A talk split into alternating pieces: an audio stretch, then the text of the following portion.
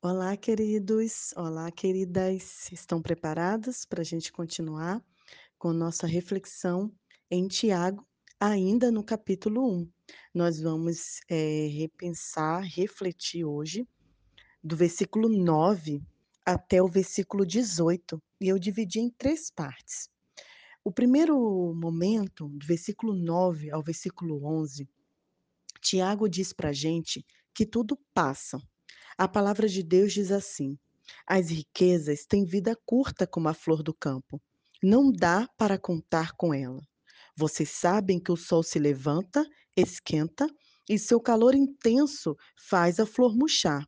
Suas pétalas secam e antes que se dê conta, sua bela aparência se foi. É isso que acontece com as riquezas. Tudo é tão passageiro que quando todos começam a admirá-las, num piscar de olhos se vai. Tudo passa, riqueza passa, beleza e toda grandeza passa. Nós não podemos focar a nossa vida, o nosso propósito de vida em enriquecer, em apenas ser coisas materiais, ou focar apenas na aparência externa, no nosso corpo e e ter essa necessidade excessiva. Sabe por quê? Porque isso vai passar, queridos. Essas coisas vão passar. E o que vai de fato permanecer é o que Deus tem interesse em nós, que é o nosso coração, a nossa vida, a nossa alma, os nossos sentimentos. Então, Tiago traz o primeiro alerta para a gente: "Queridos, tudo passa". O segundo alerta que Tiago traz para a gente é sobre provação e tentação.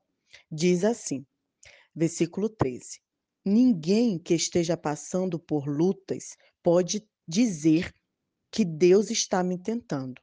Deus não tem nada a ver com isso. Ele nunca põe o mal no caminho de ninguém. Aquele que encara lutas e aflições e supera é um felizardo. É gente assim que ama a Deus e é fiel de verdade. E eles receberão como recompensa a vida plena. Você sabe a diferença de provação e tentação? Provação é diferente, é um desafio que vem para a sua vida. É uma prova, né, o nome já está dizendo, pro provação, né, a prova vem de provação. E eu achei muito interessante que um dia um missionário falou que nós precisamos de prova para passar de série, para passar de classe, para passar para um outro nível. Se a gente não tiver a prova, a gente continua no nível básico, no nível raso. E assim mesmo na nossa vida cristã. A prova vem para que a gente teste a nossa fé, para a gente, eh, se firmar mais com o Senhor, para que a gente cresça e lembra da palavra de ontem? Para que a gente amadureça. Eu lembro, sempre compartilho com vocês, que quando nós estávamos esperando para vir a Moçambique, foi uma grande prova, porque nós tínhamos que testar nossa fé o tempo todo. A viagem estava marcada e foi desmarcada por conta de da alta do dólar, depois teve ciclone e depois tantas as coisas aconteceram que parece que a gente nunca ia chegar aqui. Mas nesse tempo eu vi que Deus estava trabalhando a nossa fé e graças a Ele nós conseguimos passar na prova e hoje nós estamos aqui. Agora, tentação é diferente. Primeiro, você tem que saber que Deus não tenta ninguém. Agora, ceder à tentação, a tentação que acontece por conta dos nossos próprios impulsos internos, quando a gente cede, aí sim é uma decisão nossa. E quando cedemos essa tentação, eh, vem o pecado, e com o pecado vem a morte.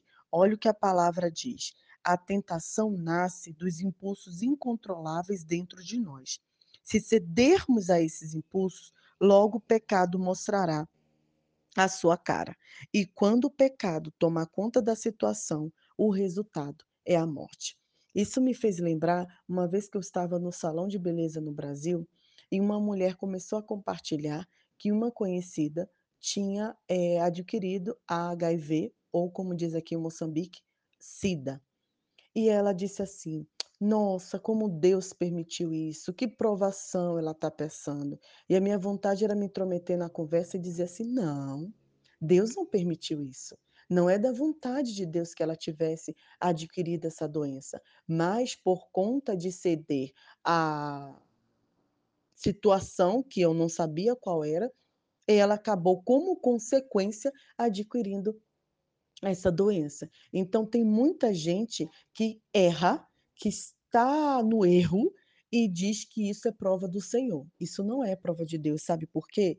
Porque a terceira parte que eu quero compartilhar com vocês, a partir do versículo 13, diz que Deus nos gerou para abençoar e nos abençoar.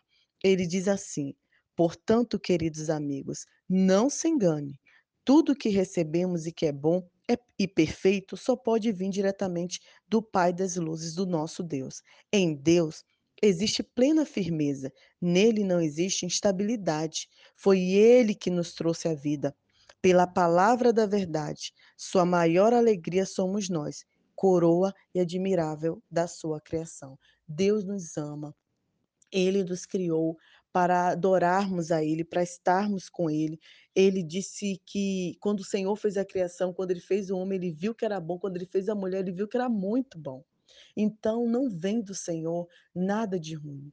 Tudo que é de bom, maravilhoso, é o que Ele quer e deseja para nós. Agora, cabe a nós se vamos escolher andar nesses nesse caminho ou não. Então, lembre-se: tudo passa, provação e tentação não são as mesmas coisas e Deus nos gerou para abençoar vidas e para sermos abençoados. Que você tenha uma excelente terça-feira. Nai Duarte, Moçambique.